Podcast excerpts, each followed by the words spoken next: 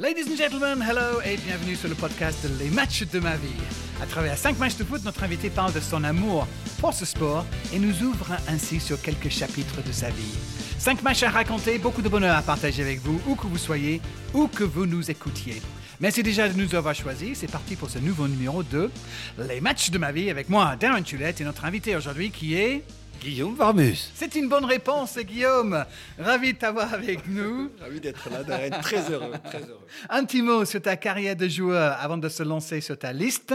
Gardien de but, tu es champion de France en 1998, bien sûr, avec le Racing Club de Lens, club où tu as passé 11 saisons et pour lequel tu joues 427 matchs, toutes compétitions confondues, ce qui fait de toi un joueur chéri par le peuple sans et or, et ce qui explique pourquoi tu n'auras jamais à payer ta bière à Lens. Exactement. Tu avais débuté avec Louan Cuiseau en Ligue 2, et tu as terminé avec l'AS Monaco après un passage en Bundesliga pour deux saisons avec le Borussia Dortmund. Il y avait un petit passage à Londres aussi du côté des Gunners. En quelques mots, Guillaume, et avec un petit peu de recul aujourd'hui, comment tu décris cette carrière professionnelle de 20 saisons? C'est vraiment une carrière qui était pas prévu au, départ, j'ai envie de dire, qui est c'est le rêve d'un enfant et il a dépassé le rêve de l'enfant. Le, je regardais les matchs à la télévision, l'équipe de France. Voilà, j'avais envie d'être professionnel, comme tous les enfants qui aiment le foot, qui ont ça en eux.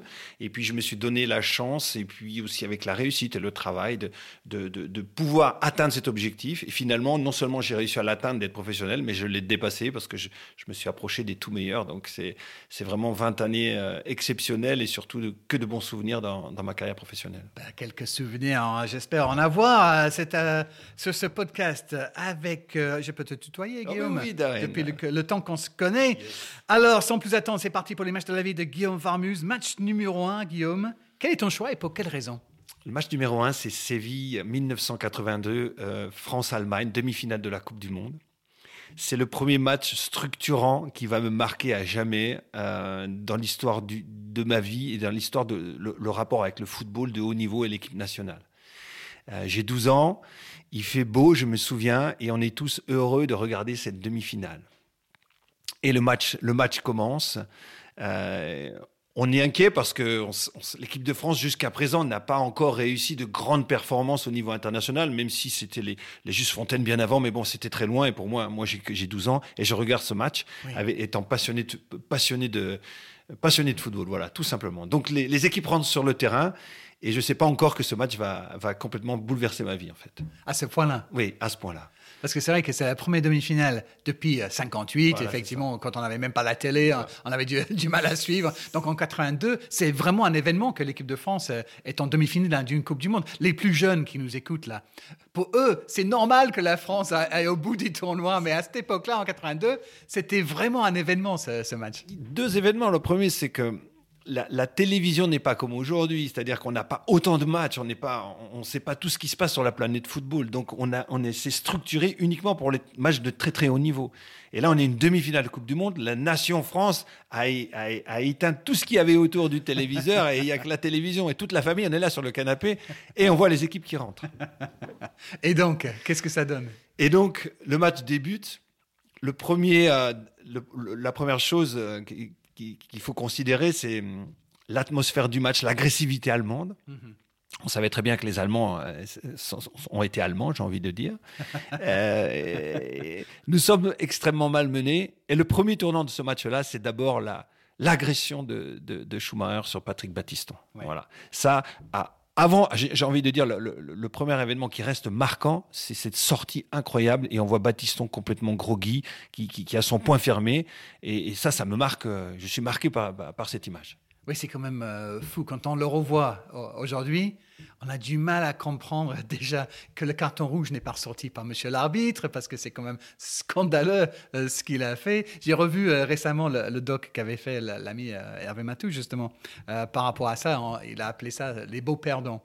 Mais mais c'était fasci- fascinant et d'en parler avec, avec Baptistan 40 ans plus tard et avec le gardien de Oui, but Schumacher allemand, aussi a Schumacher. témoigné, parce que c'est pas facile Oui, pour oui, lui. oui, hein, oui, pas simple, Il hein. a essayé euh, parce que. Mais en même temps, les, les joueurs de l'équipe de France à cette époque parlent souvent quand ils racontent euh, ce, ce match-là que les Allemands étaient effectivement presque surexcités. Ouais. Ils, ils ont douté d'une prise de je ne sais pas quoi, il y a eu- il y a mais que certains joueurs étaient bien au-delà de, de ce qui est normal. Il me semble même que d'ailleurs Schumacher, je ne sais pas, dans un livre où il avait écrit, je pense qu'il avait avoué avoir pris une substance illicite. Je crois, je crois. Bon, cas, après, toujours dans est-il, dans état. dans un état, ils étaient très très énervés, très Mm. très excités.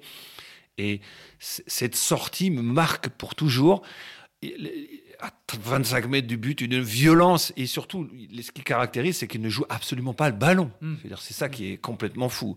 Et donc, euh, et derrière, le ballon vient mourir juste à côté. Et voilà. Donc ça, c'est le premier tournant de, j'ai envie de dire, de, de ma vie, de ma vie de footballeur. quoi. Ah oui, à ce moment-là, a Ouais. parce qu'il y a un, un partout après euh, les 90 minutes, C'est ça. et puis euh, prolongation. Alors, ça, ça c'est le premier tournant. Donc, Ouais. euh, euh, on se dit un partout. Voilà, il y a déjà une, premier tournant parce qu'il y a comme déjà une grande injustice.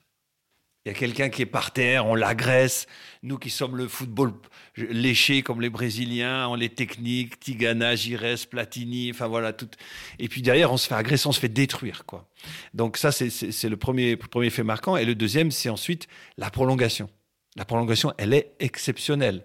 Jusque, jusque 2-1, Gires, euh, Trésor, enfin, c'est- complètement fantastique. C'est- c'est- C'est trop. J'ai encore des frissons et je me rappelle, on est tous levés, sautés sur le canapé. Enfin bon, c'était, on était en finale, quoi. Oui. On était en finale. Oui, normalement à 3-1 euh, lors de la prolongation, parce que oui, effectivement, Trésor a marqué ce, ce but sublime. Ouais. Alain Giresse avec sa joie Voilà, comme ça. ouais, ouais. Mais Mais voilà, les Allemands sont allemands, un peu trop, et ils sont revenus dans une froideur. C'est Rummenigge qui rentre, je me souviens très bien, et, et- et les commentateurs de l'époque, oh là là, ils ils le disent très bien. Euh, Non, non, voilà. Et puis finalement, avec rien, ils reviennent. Euh, 3-2. 3-3. Bon, alors évidemment, ça, ça reste un match de légende. Quand on se place du côté allemand, bon, bah, c'est normal. Mais du côté français, pour nous, moi, le match s'arrête à 3-1, hein, parce que bon, on est qualifié, on va en finale. Et ensuite, bon, s'ensuit la, la dramatique euh, dramaturgie, j'ai envie de dire, des, des- des tirs au but, quoi. et c'était la première fois dans l'histoire de la Coupe du Monde qu'un match est décidé sur une séance de tir au but. C'était euh, une, Oui. une nouveauté. Donc vous n'avez jamais vécu ça? On n'a jamais vécu ça. Il n'y a pas si longtemps, les, les, les- dans les années 60, 70, c'était à la pièce avant, que- avant qu'on mette. Alors, c'est c'est pas si vieux finalement.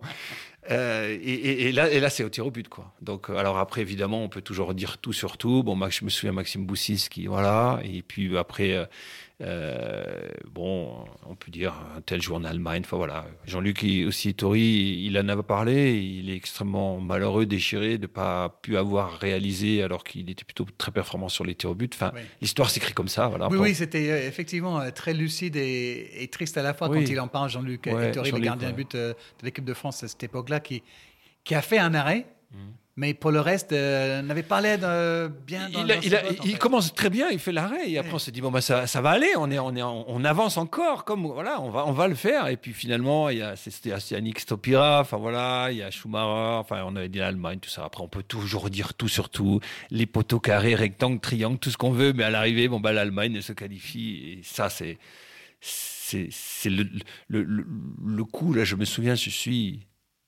l'arbitre la fin c'est pas possible c'est impossible c'est-à-dire que non seulement on est plus fort, non seulement on a mieux joué, non seulement on a mené, et en plus on va pas en finale. C'est- Pour moi, c'est incompréhensible. quoi. J'ai 12 ans, je, je, je, je- m'en vais dans ma chambre, je pleure et je, dis c'est pas possible. C'est quoi, ce- c'est quoi ça quoi? Et ça me marque à jamais. Ce sens d'injustice. Ouais, c'est ça. ouais, ouais. 12 ans, effectivement. Donc, euh, tu étais avec qui euh, pour regarder ce match te toute ma famille, ouais, toute ma famille. Enfin, bah, il y avait mon père, ma mère, et puis euh, y avait ma petite sœur aussi. On était tous les quatre. Et euh, à la fin, moi, je suis parti m'enfermer dans ma chambre. J'ai claqué la porte. Et j'ai dit, ne voulez plus jamais me parler. Laissez-moi tranquille, souffrir en, souffrir en paix. Laissez-moi, laissez-moi seul.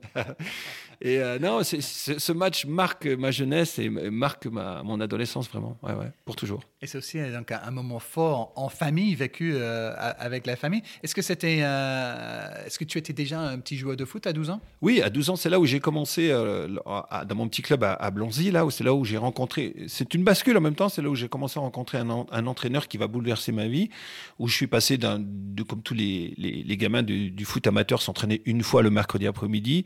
Lui, il est arrivé, on s'entraînait lundi, mardi. Il a réformé ça comme un centre de préformation, en fait. Et donc, ça, ça se jouait là en même temps. Là. Ouais, ouais. Donc, euh, donc là, on commençait, je commençais à, m'intéresser de très près au foot. Ouais. Est-ce que tu étais déjà gardien de but à cette époque-là? Oui, j'étais déjà gardien de but. En fait, j'étais gardien de but de bonheur à 6 ans, non pas que j'étais bon, parce que j'étais le plus grand, cher Darren. Ah, d'accord. Et donc l'entraîneur de l'époque me demande et me dit Est-ce que ça t'intéresserait pas d'être gardien? En fait, au départ, je voulais, comme tout le monde, marquer des buts. Et comme j'ai un caractère plutôt sympa, j'ai dit Oh, bah, pourquoi pas? Et puis, je sais pas, j'ai été dans les buts et ça m'a bien plu, j'étais bien, voilà. Et puis, du coup, bah, je suis resté. Et donc voilà. Il a bien fait de me proposer cette situation. Tu vois. Mais dans un premier temps, parce que tu es le plus grand. Parce que je suis le plus grand. Voilà, c'est... Parfois, on met le plus grand devant. le plus grand devant. en général, on met le plus grand soit dans les buts, soit en défense, centrale, ou soit en attaque. bon, moi, il m'a dit bon, bah voilà, va derrière. Bon, ça n'a rien changé au départ. Hein. On a pris autant de buts. Hein. donc, quand tu regardes le match en tant que jeune gardien de but, il y a mm. aussi euh, peut-être un prisme pour, euh, pour toi parce que tu le vois euh, de, ce poste-là aussi. Oui, exactement. Je, vois des, deux gardiens de but, en fait. Je vois. Euh, euh, je suis quand même choqué de, ce qu'a fait Schumacher à Battiston. Et puis, je vois aussi toute la, la détresse de Jean-Luc Ettori qui, qui, voulait être le héros et qui finalement ne l'est pas. Et, donc, voilà. Et à la maison, donc avec papa, maman et ta petite soeur, tu as dit Ma petite soeur, oui. tu es le seul sportif ou est-ce que dans, dans la famille, le sport a une place importante? Non, mon père a, joué jusqu'à l'âge de plus de 30, plus de 30 ans, 35 ans. Il était euh, gardien de but aussi. ah, oui, gardien de but. Euh, il a joué un petit peu aussi euh, dans le champ comme ça, mais il était gardien de but jusqu'au niveau régional un peu. Donc c'est lui qui m'a un peu transmis ce goût d'être gardien.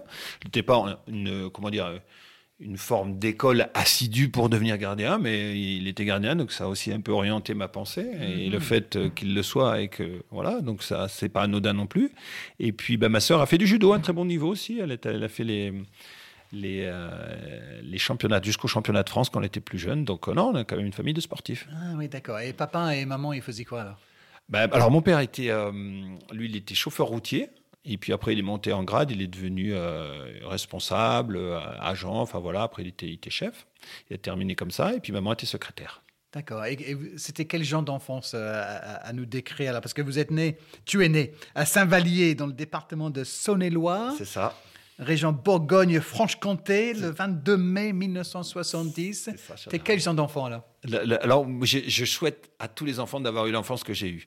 C'est des enfants, donc c'est le bassin minier. Euh, alors, c'était déjà un peu euh, prémonitoire et prédisposé pour aller à Lens, mais c'est en fait c'est un bassin minier vers Monceau-les-Mines où il y a beaucoup de beaucoup d'ouvriers. Il y a eu les mines, il y a eu des, ouvriers à la mine. Mon oncle qui est décédé, mon grand-père, mes, mes deux grands-pères ont travaillé à la mine, et donc c'est plutôt une ambiance d'ouvrier, c'est le prolétariat. Et euh, du côté paternel, et puis du côté maternel, c'était à Blanzy, il y avait une verrerie donc pour faire du verre, qui, bon, elle n'existait plus, mais il y avait toute la structure de la verrerie, un peu comme dans, pas comme les corons, mais un peu dans l'idée où les, ouvriers étaient les uns à côté des autres, et ils étaient vraiment structurés par, par la verrerie. Et donc moi, je suis arrivé là, et le mardi soir euh, et les mercredis, ma grand-mère maternelle me gardait, et on avait tous les gamins du quartier, on jouait tout le temps au foot, enfin voilà. Donc c'était une ambiance vraiment, vraiment génialissime. Ouais. Enfance heureuse. Heureuse, vraiment, vraiment. Je vois, simple, je vois dans, tes yeux là. Oui, oui, oui, carrément, carrément, Les bons souvenirs qui reviennent. Ouais. Deux ans plus tard, euh, pour le match numéro 2, Guillaume, au Vélodrome de Marseille, c'est encore une demi-finale. Oui. Mais cette fois, c'est l'Euro, bien sûr. Euh, L'Euro qui est organisé en France et les Bleus vont affronter le Portugal pour une place en finale ce 23 juin. C'est ça. Jour d'anniversaire de Jean Tiganin et de Jean-François Domecq. Pourquoi tu as choisi ce match-là? Parce que une fois de plus, il structure mon adolescence. Donc là, j'ai deux ans de plus, donc j'ai un peu plus de, de, de, duvet qui pousse sur les joues, tu vois. Mais c'est pas ça l'essentiel. l'essentiel, c'est pas là, c'est que je me souviens d'abord, euh, je te remets le contexte. Euh, on est au mois de juin et mes parents, alors bon, peut-être qu'on va parler après, mais je le dis déjà, mais mes parents sont invités chez des amis mhm. et ils font un barbecue. Mhm. Et tout le monde, euh, bon, ils sont dans une ambiance, je sais pas, mais moi, j'ai qu'une seule un seul objectif, c'est de voir la demi-finale. Mhm. Et je me retrouve, euh, donc tout le monde est dehors, il fait très très beau, à être seul à manger euh, on m'amène les. Il faut pas me déranger parce que c'est la demi-finale. Et je suis seul à regarder la demi-finale. Ah oui, quand oui, même. oui. Donc les autres, tout le monde est autour. Enfin, il fait beau. Je crois qu'il doit y avoir une piscine. Enfin Ouais, voilà. Ils gardent un œil sur. Ouais, mais- mais ils voilà, c'est ça. toi. Ils sont pas comme moi, voilà. Et bon, demi-finale, l'euro, ok. très- Moi, non, mais je dis non, on ferme tous les volets et tout moi. voilà. Je suis donc je suis dans le canapé, j'ai un plateau sur les genoux et je suis prêt pour la demi-finale. Donc déjà, tu te mets le contexte. D'accord, t'as quand même ta saucisse et tout ça. C'est ça, j'ai ma saucisse et tout, mais, mais restez loin, laissez-moi. et donc là, je me souviens très bien, il y a du vent, il y a du vent au vélodrome, il y a beaucoup de vent, je me rappelle très bien quand, quand les équipes rentrent sur le terrain. Et, euh, et c'est parti pour euh, France-Portugal. Voilà. Et encore une fois, ça débute et euh, les Portugais nous, nous, nous, nous posent d'énormes problèmes. On, on- ils ouvrent le score, on a un mal de chien à revenir, et puis ça, re- ça recommence. Et, et à quelques minutes de la fin, je me dis c'est pas possible, on va se faire encore éliminer en demi-finale, alors qu'on a encore la meilleure équipe. Et c'est là où ben, Jean-François Doumergue euh, dit, dit, selon le, ce qu'a dit euh, le, le- le- le reportage, dit à Michel Platini, ben, pousse-toi, je, je le sens bien, quoi. Et boum, de partout. Un coup franc. euh, Mais c'est vrai que dans ce match, il y a tellement d'éléments. Et pour ceux qui l'ont pas vécu, parce que ça dépend de, de- de la génération, hein, euh, mais ce match-là, il fait partie de- des, des tout meilleurs matchs de l'équipe de France dans l'histoire. Et au niveau entertainment, on peut dire divertissement, mais allez revoir ce match, c'est un match de fou. Dingue. Ça va de, d'un but à, à l'autre. Il y a des performances formidables partout. J'ai revu un Luis Fernandez qui faisait des kilomètres, mais Chantigana, là, là, enfin, on va en dire après, mais Oui. quand, quand il déborde pour centrer entrer pour Michel, mais c'est un truc de grand malade ce qu'il fait Chantigana. C'est extraordinaire ce Ouais. match. Les Portugais étaient très forts aussi. Ah, et dans mais- une ambiance, mais survoltée Survoltée, euh, de- de- du vélodrome. C'était magique. Ouais, complètement, complètement. Je me souviens parfaitement. Et d'ailleurs, pour, pour, te, pour, pour, euh, pour te dire à quel point j'étais happé par ce match, c'est que bon, je- j'enrageais, j'enrageais, on égalise. Ouf, oh, magnifique. Et, et donc, la, la, la, la prolongation se lance. Et j'ai dit, c'est pas possible. On va, voilà. Jean Tigana sur le côté droit là, de Stade de l'Europe, il centre, Michel frappe. Et là, j'ai le plateau. Et au moment, ah, c'est pas, c'est pas une légende. C'est vraiment la légende, mais c'est dans ma légende aussi. Au moment où Michel frappe et tape sous la barre et rentre, je me lève. Et là, on entend un énorme biding, bam, boum, paf. Non seulement le plateau tombe, et je casse, je casse la. C'était une table basse en verre. Oh. Donc j'ai invité, donc tout le monde vient voir ce qui se passe. Qu'est-ce qu'il y a Donc tu vois, c'est comme quoi ça marque vraiment le football. La France est qualifiée. La France est qualifiée. Au bout de cette prolongation, et toi, tu as cassé la table. Voilà, basse. c'est- mais c'est pas Et grave. la saucisse a volé. Là, ceci, ça volait tout ça. Mais là, pour le coup, c'est pas grave. T'as pas grandi, j'espère. Non, Ouais, non, non, non, la France est en finale, Voilà, c'est ça, c'est plus important. Attendez, bon. retournez à votre barbecue.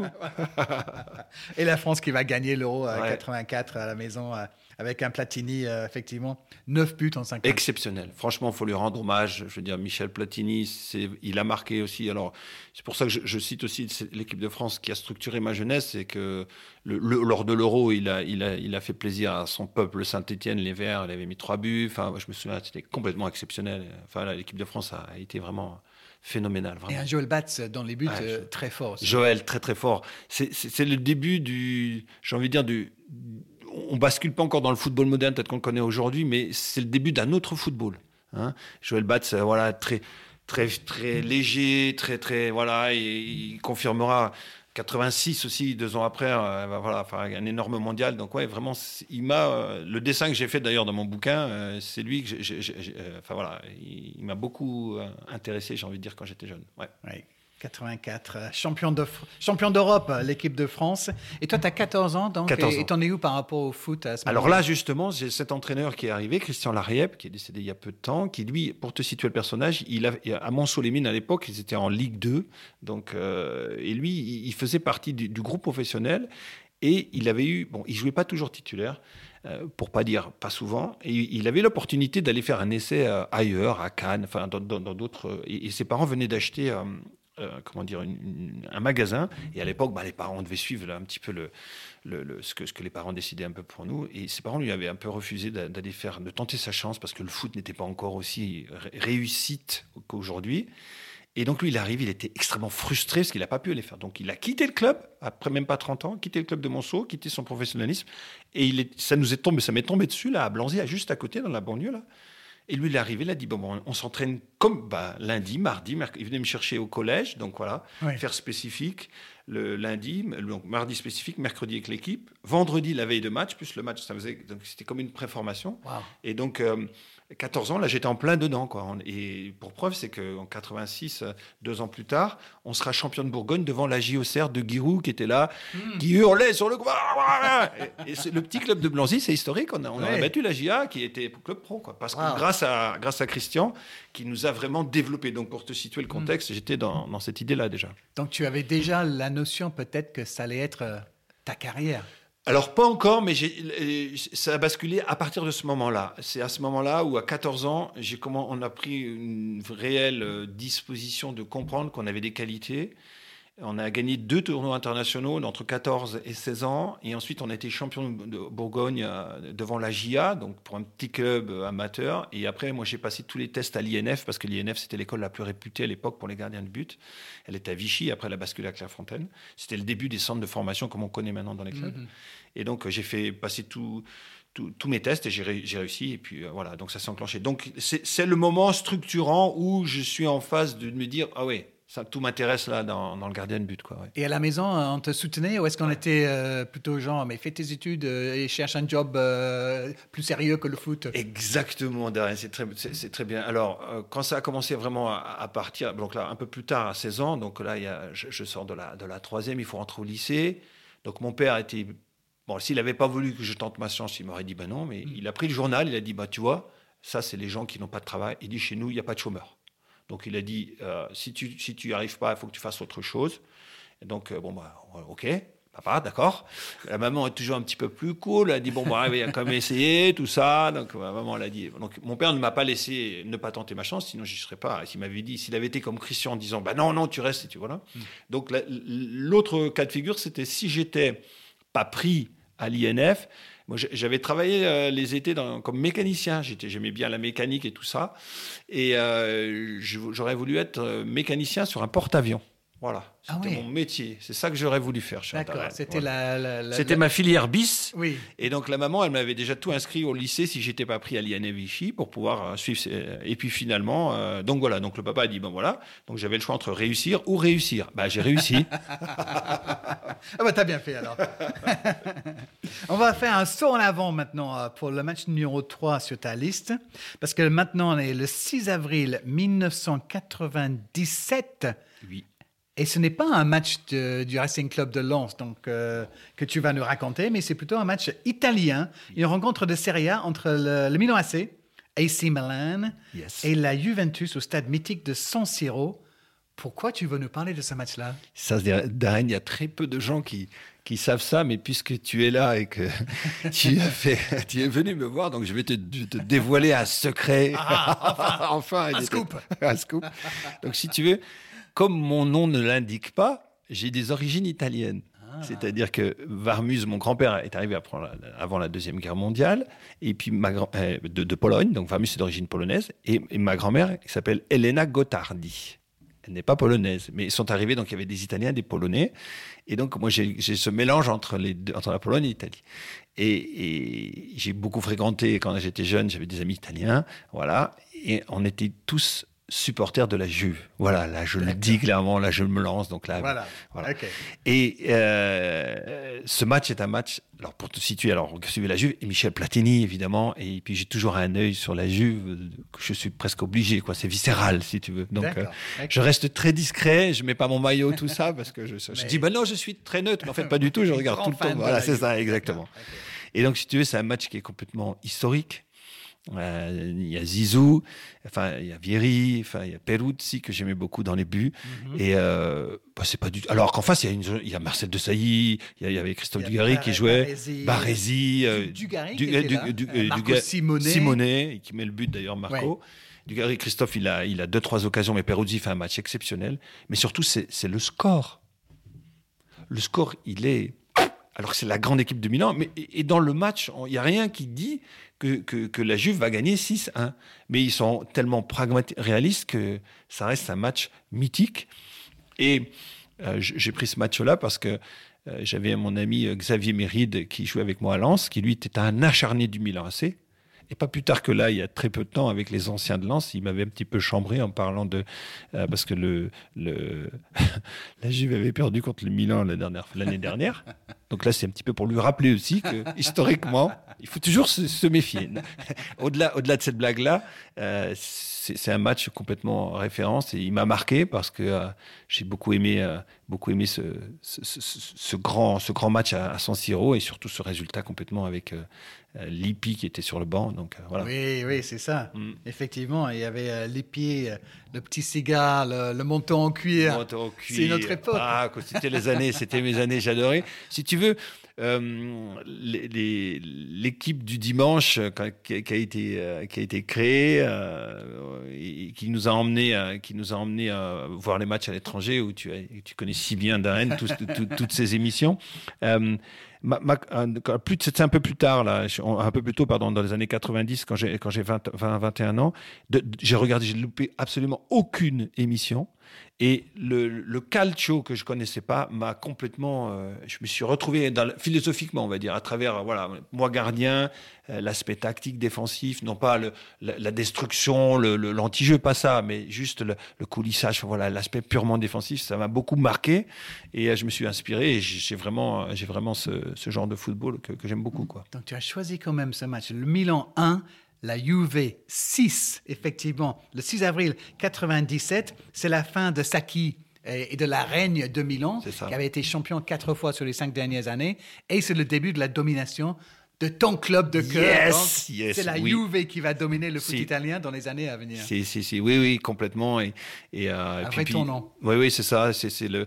Et puis il y a Zizou, il y a le début de, Zizou la Juve, il met le penalty. Euh, bon, il a failli, euh, Rossi, de mémoire, Rossi, il le dévie le ballon, mais il rentre quand même, il, met, le deuxième but, et puis il doit sortir à, à, la fin du match parce qu'il est un peu blessé, Zizou, mais voilà. Où est-ce que tu regardes ce match-là alors? Parce qu'à ce moment-là, il faut rappeler que tu es quand même euh, gardien de but du Racing Club de Lens. Je regarde ce match-là, j'avais euh, un ami euh, à Lens qui, lui, il avait une espèce de, de, il trafiquait, je ne sais pas comment il a fait. Enfin, faut pas dire ça.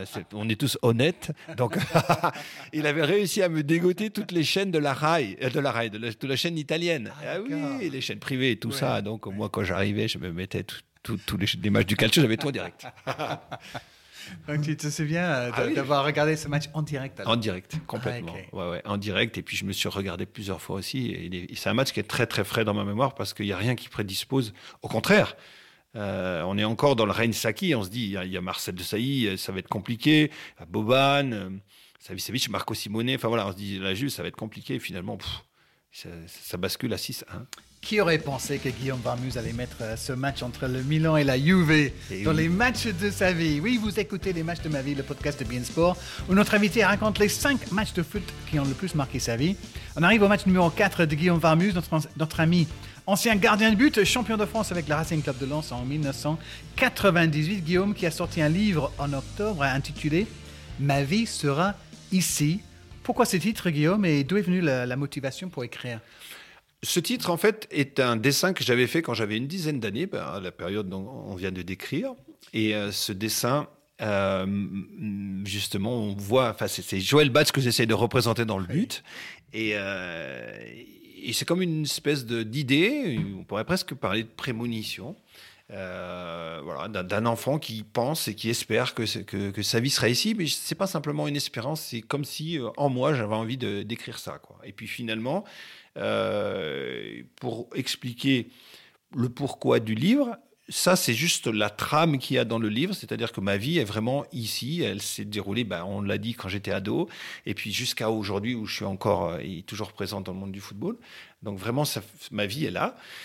L'idée du livre, elle s'est pas imposée à moi naturellement. C'est en fait euh, un supporter de Lens, Alexandre Taïès, qui, qui m'avait envoyé un mail et m'avait demandé de faire la préface de son livre, L'Opéra du Peuple. Lui, c'était Odo édité. Le fait que je fasse sa préface en tant qu'ancien euh, gardien de lance l'a aidé aussi à, rentrer dans ses frais, si on peut dire. Et puis, de fil en aiguille, il m'a posé ce qu'un jour vous avez prévu de d'écrire quelque chose sur vous-même. Alors, j'avais pas vraiment pensé à ça.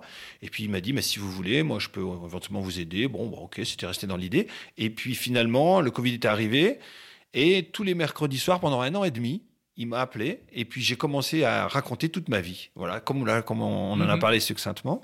Donc il m'a tout enregistré euh, en, comment, en, en Word, là, il m'a tout mis ça. Et euh, bon, une fois que j'ai dit ça, très bien. Et puis il m'a dit, allez, on va essayer de voir s'il y a un éditeur, tout ça.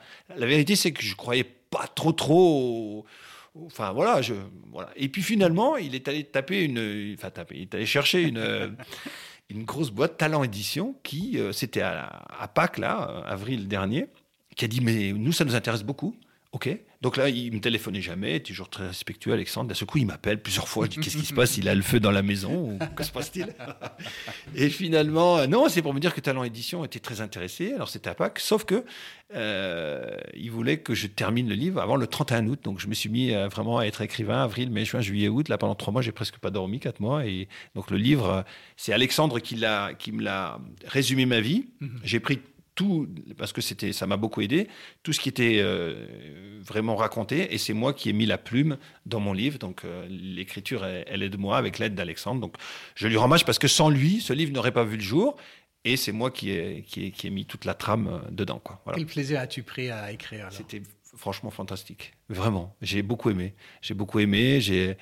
Je, alors, me suis mis à lire sur le tard euh, quand j'avais euh, après ma première blessure à 27 ans. Euh, et je, je me suis beaucoup mis à la lecture. Et, euh, mais j'avais jamais eu bon, jamais pensé écrire. Voilà. Mais le fait, de- en fait, ça m'a mis la pression, le fait d'être compressé. Ça m'a pas, ça m'a pas inhibé. Au contraire, ça m'a. Je me suis dit voilà, je me suis, je me suis isolé.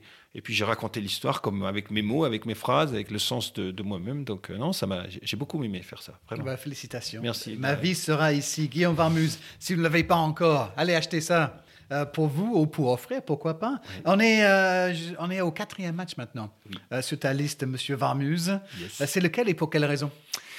Le quatrième match, c'est à la finale de la Coupe du Monde, me Le semble-t-il. 12 juillet 1998. Mhm, c'est ça. France-Brésil. France-Brésil. Tu Alors, es où? je suis dans mon canapé euh, jaune euh, en cuir euh, à Lens. Et forcément, il peut être que jaune si tu veux. et, et, euh, et- J'espère que tu n'as pas laissé du sang. Non, non, voilà, c'est ça. J'avais, un peu de, un peu de jus d'orange, mais et, et- donc c'est la finale et, c'est, c'est complètement exceptionnel.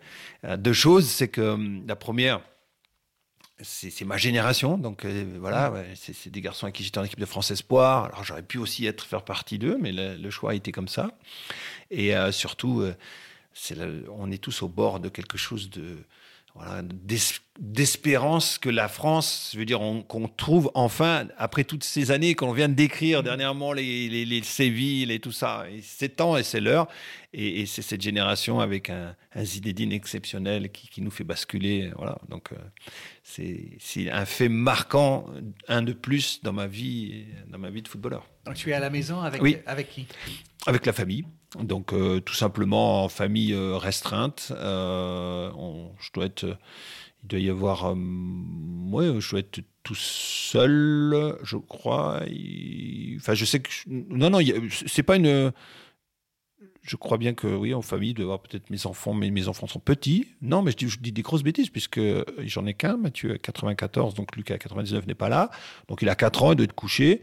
Sa maman, euh, je sais pas si. Voilà, je crois que je suis tout seul à regarder la finale de la Coupe du Monde, me semble-t-il. Et tu es champion de France Oui. avec le Racing Club de Lens depuis quelques semaines. Oui. Est-ce que ça change le- ta façon de, de regarder cette finale? Oui, ça change parce que je me dis que peut-être on aurait pu, euh, j'aurais pu être le numéro 3, euh, voilà, mais euh, bon, le sélectionneur a fait des choix et, c'est comme ça. Mais je ne prends pas ça.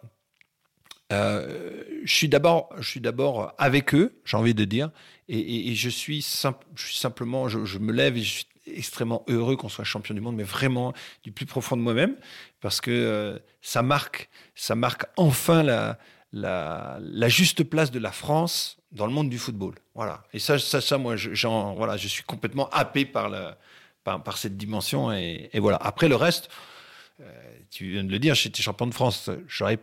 Si, j'avais euh, eu la possibilité de pouvoir faire mieux ou je ne sais quoi, ou que dire de mieux? Je suis, le meilleur enfin pas le meilleur, mais en tout cas, je suis bah, presque quand même, euh, puisqu'on a fini premier, donc je- on peut considérer que j'étais le meilleur. Ouais, Parce qu'il y a Barthez et Lama Voilà. qui sont les, les deux premiers. Non, mais ouais, et voilà. derrière, oui, il faut un gardien numéro 3. Pro 3. Finalement, il y a, c'était Lionel. Charbonnier. Ouais, il a pris Lionel. Après, il y avait Lionel, euh, les deux Lionel, Lionel Charbonnier, Netesi et moi. Mhm. Ça aurait pu tomber sur moi. Et personne n'aurait crié au scandale si le gardien champion de France avait été troisième gardien. Maintenant, le sélectionneur a fait son choix. Et voilà, on le respecte. Et il a eu raison, puisqu'on était champion du monde. Donc, euh, j'ai pas de. Comment dire? L'amertume. non, j'ai vraiment pas d'amertume. La seule chose, c'est que je sais que c'est un choix et que j'aurais pu y être. Il y a tout qui disait que je- je- que- que j'aurais pu être, mais c'est le choix et c'est comme ça. Donc, euh, Et voilà. quand on regarde un match comme ça, parce que euh, évidemment, je peux pas euh, comprendre. Enfin, je- pour moi, c'est complètement différent. En tant que journaliste euh, ou en tant que spectateur, je regarde un match. Mais euh, toi, quand tu regardes cette finale, tu as peut-être même des potes qui, qui sont dans, dans le groupe, là, des, gens avec qui tu as joué, euh, à qui tu es affronté. Ça, ça doit changer quelque Ah oui, chose par rapport à ton Très regard. simplement, euh, Bichente Lizarazu, Manu Petit, Zizou était à l'armée avec moi, Bichente était en équipe de France Espoir, enfin, Christophe Dugarry aussi, enfin, c'est ma génération, quoi. Donc, on était en espoir ensemble. Après, chacun est parti, voilà, on s'est rencontrés pas, pas mal de fois sur les terrains. Donc, c'est des gens qui sont, voilà, on se connaît, euh, c'est comme ça, on va pas, Thierry Henry aussi, enfin voilà. Donc, euh, j'ai une proximité avec eux, donc Mm. du coup, je, je suis, c'est pour ça que je te dis, c'est pas quelque chose qui, qui me laisse euh, euh, dire bah ouais tout ça non pas du tout au contraire je veux dire je suis avec eux parce que vraiment c'est ma génération on a vécu des choses en espoir et eux c'est l'aboutissement et en même temps c'est le mien aussi puisque je sais que moi je viens d'être champion de France et eux ils vont être champions du monde donc je suis pas externe à ça quoi au contraire je suis bien bien avec eux quoi Alors, ça fait quatre matchs, Guillaume, que Ouais. tu as choisi. Pour l'instant, joueur de foot professionnel que tu es, tu n'as pas choisi un match dans lequel tu, tu as joué. Qu'est-ce que ça nous dit de toi? Bah, je sais pas. Écoute, ça, ça dit euh, ce, ce que, ce que je voulais te. Pourquoi ces choix? Ce sont des choix qui, euh, qui ont structuré ma philosophie de joueur. C'est un mot que tu emploies souvent, Ouais. structuré. Ça ouais, structuré. La structure, c'est quelque chose d'important dans ta tête. Ouais, st- structuré, qu'est-ce que ça veut dire? Ça veut dire, ça montre euh, le. euh, J'explique ça. ça. ça montre ce que dit Arsène Wenger quand il dit que le football est souvent cruel mais juste. Donc la structure, elle est là. C'est-à-dire que Séville, c'est cruel, mais personne n'a volé la victoire de l'Allemagne. Le 98, il y a rien. Ce qui est cruel, c'est le. Il y a Ronaldo qui, qui fait une épilepsie, c'est cruel. Mais il y a rien à dire puisqu'on gagne 3-0. C'est juste, voilà. Et donc ça, ça, c'est tous ces matchs-là euh, sont en moi vraiment euh, comme des, des jalons qui, qui, qui, qui, qui me font avancer dans, dans mon monde et dans ma structure professionnelle. Voilà. Et dans l'amour du football, de, de ce que j'aime et ce qu'il représente. Et donc le dernier match, c'est la cerise sur le gâteau, cher Darren. Enfin, Ah ben oui un match que tu as joué, Yes Guillaume. Et voilà pour les supporters du Racing Club de Lens qui attendent ce moment, forcément. Euh, le dernier des cinq matchs qui ont plus marqué la vie de Guillaume Varmuse. On est à Wembley, dans le, le temple du, du football anglais. C'est la, la Champions League parce, parce que les Gunners d'Arsenal jouent à Wembley cette saison-là. Euh, En attendant d'aller euh, dans le nouveau stade avec Arsène Wenger, effectivement. Et donc, c'est Arsenal qui reçoit Lens pour cette saison de Ligue des Champions. Le 25 novembre 1998, vous arrivez là-bas, euh, les Lensois, en tant que champion de France. Alors, racontez, euh, raconte un, peu- un peu tout ça. Écoute, d'abord, j'ai envie de dire, j'ai fait un peu de pub pour mon bouquin, je, mais j'ai décrit ce moment complètement de façon particulière. Donc vraiment, euh, je prends mon temps et j'explique exactement l'arrivée en bus la veille, enfin pas en bus, mais l'arrivée, là on est en avion, mais l'arrivée dans l'hôtel, typiquement britannique, enfin voilà, avec mon ami Smither dans l'Ashmont, Vladimir Smither. Et euh, le match en lui-même, c'est un match, un tournant. C'est un tournant pour, euh, si on perd, ben, on est quasiment éliminé. Et il y a plein de choses qui se jouent dans ce match-là. Pourquoi je, je le mets en dernier? Parce que c'est euh, le, plus beau, le plus beau match de ma carrière, euh, dans le sens où d'abord on joue en Angleterre, à Wembley, dans ce stade mythique, où c'est pas à toi que je vais apprendre ça, où le football is born. le football est né là-bas. Les Français n'ont jamais gagné à Wembley jusqu'à ce moment-là. L'équipe de France et toutes les ont pris Mhm. plutôt des, des, des, des- tartes et des raclées anglaises, des tartiflettes anglaises. Ça n'est pas tartiflette, mais Tarte à la crème. tarte à la crème. La Et- crème anglaise. La crème anglaise, exactement. Et donc, on arrive là, dans ce contexte. Et donc, ça, c'est le premier, le premier point, c'est que jouer déjà à Wembley, c'est l'ancien Wembley, genre, ça reste, mais si tu veux, c'est comme si c'était hier, c'est comme si j'y étais encore. Quand on sort derrière le but, là, avec Fred Sico derrière, et voilà. Le match est d'une intensité incroyable. On a affaire à Adams, Kion, enfin c'est pas toi que tu connais tout ça, David Seaman, enfin voilà, les, légendaires d'Arsenal. Alors certes, il y avait quelques absents, mais quand même malgré tout Anelka devant, enfin voilà, alors, enfin c'est quand même pas les petits joueurs d'Arsenal, hein, c'est pas les, les joueurs de, les cheminots d'Arsenal si tu veux. c'est vraiment les Gunners les vrais. Et donc on a fait un match incroyable. Personnellement, je réussis tout euh, une sortie à 30 mètres devant un LK, des frappes où, je bloque le ballon, voilà. Et je prends pas de but. On gagne 1-0. Et euh, on devient donc, si tu il y, a ce contexte où d'abord on gagne là où le football est, c'est une symbolique qui est forte pour moi mhm. dans mon histoire. C'est euh, dans mon destin, si on peut dire, c'est que je suis le premier Français à gagner à Wembley. Mhm. Voilà. Et ça, personne et, c'est ce que je mets dans, le livre. Je dis ça, je pourrais dire plus tard que j'ai fait ça. Et puis d'ailleurs, il y, a le match qui est incroyable. Et voilà, Tony Verne se met expulsé à la fin. Et on gagne à zéro. On ne prend pas de but, Darren. On ne prend pas de but et on gagne à zéro. Ah, j'ai revu le, match. Je, l'avais en tête, mais je suis allé regarder les images de nouveau. Et, j'ai pu apprécier effectivement à quel point toi, tu fais un match impeccable. Tu es d'une solidité une rassurance euh, extrême. Et rien peut t'arriver ce jour-là. Rien peut Parce que même à la fin, il y a Overmars ah qui, veut te lober. Et toi, tu as, je sais pas comment tu as compris qu'il allait faire ça, mais tu, tu sautes comme un basketteur pour aller chercher le ballon, je sais pas, à, 12 mètres de, la terre. Non, mais c'était vraiment, tu étais sur un nuage. Et, toute l'équipe, évidemment, a, a, bien performé ce jour-là. Ouais, ouais, non, c'est je te dis, c'est le meilleur match de ma carrière. Alors, je pense que j'en ai fait peut-être des meilleurs encore, mais celui-là, il est parfait de, bout en bout parce que les interventions, elles sont propres et elles sont déterminantes dans, ce match euh, complètement euh, engagé. Et, puis, c'est le lieu et le contexte qui veut ça, quoi, si tu veux. Donc, euh, euh, c'est pour moi le, match, le, plus beau match de ma carrière, et c'est le match numéro un de ma carrière, sans problème. C'est mon match de légende. C'était un match formidable que les Lensois ont, adoré. Ils étaient, ils étaient nombreux en plus à avoir fait le, déplacement. Hein. 8000. Alors, je, te dis, bon, je retourne dans mon bouquin, mais j'écris tout ça. Mais ce que je veux dire, c'est qu'il y a 8000, 8000 personne, donc on gagne. C'est mon ami, euh, mon ami Smisser qui sonne pour mon autre ami de Bev au deuxième poteau. Alors, bon, on dira rien, mais bon, on ne parle pas de la. Voilà, il est légèrement en avance. Il aurait, bon, bref, il y a but, donc le seul arbitre n'a pas vu rien. Euh, et ce que je veux dire aussi, c'est que puisque toi tu es, puisque tu es là, je vais, dire une chose qui, que j'ai vécue à, la suite de tout ça, c'est que hum, donc on, termine, on gagne, c'est la joie des vainqueurs, comme j'écris, voilà. Donc on est tous en se salue, on va voir les supporters qui sont euh, à l'opposé du tunnel. Donc, on, sort du tunnel du côté droit, là. Donc, les supporters sont carrément l'opposé du but du côté gauche. Donc, on va, derrière mon but, en deuxième mi-temps, on gagne. Donc, on salue, on prend le temps, on discute, on fait la joie, on chante avec les Lensois. Donc, là, t'en au moins pour un quart d'heure, 20 minutes. Voilà, on retraverse le terrain dans l'autre sens. les stades se vident rapidement. Bref, on rentre dans le vestiaire. Et là, qui je vois? Monsieur David Seaman, qui attendait j'ai ah dit, tiens, il attendait quelqu'un, il parlait avec quelqu'un.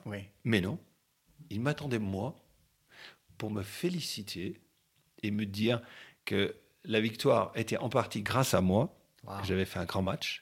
Et il m'a demandé, écoutez bien, monsieur Darren, s'il vous plaît, s'il pouvait changer son maillot avec le mien. Ah, monsieur David Simon. De toute ma carrière, j'ai écrit ça, hein. réellement, hein, j'ai jamais vu vécu et j'ai jamais subi, si je peux dire, un geste aussi classieux de ma vie. J'ai retrouvé après, euh, quelques années après, parce que je suis allé six mois Arsenal, j'ai passé six mois merveilleux avec lui, mais je veux dire, ce, geste-là, bah, il y a pas, j'ai pas vu quelque chose de plus grand dans, dans ma carrière. Ouais, vraiment. Parce qu'en plus, oui, comme tu dis, il a, il a dû attendre quand même. Après le, tour d'honneur, les chants avec les supporters, il aurait pu aller. Euh, je, mets, ah, pas encore ça, mais j'ai mis dans mon cas, j'ai dit si, imaginons, imaginons moi que je sois à sa place. Que je gagne tout le temps, pas, pas tout le temps, mais la première ligue, je suis international anglais, je suis mondialement connu, et je perds contre le petit qui De Lance. tu vois? Je perds le petit. Quoi? Lance. Ok, bon, je, caricature, mais c'est un peu ça quand même. Je mets pas sûr du tout, mais alors pas sûr du tout que moi j'attende 25 minutes, que tout le monde passe pour saluer le gardien et changer le maillot. Vraiment, mais vraiment. Je sais que bon, c'est aussi dans mon nature d'être sympa et tout ça, mais là, c'est juste de grande classe mondiale que j'ai jamais vu. Là, c'est quand même vraiment. J'en parle d'ailleurs. Euh, je suis toujours autant euh, touché et ému de, du geste que, que David euh, m'a fait à, ce moment-là, quoi. Vraiment. Ah, c'est un moment extraordinaire. Et, le maillot, il est où aujourd'hui? Il est là.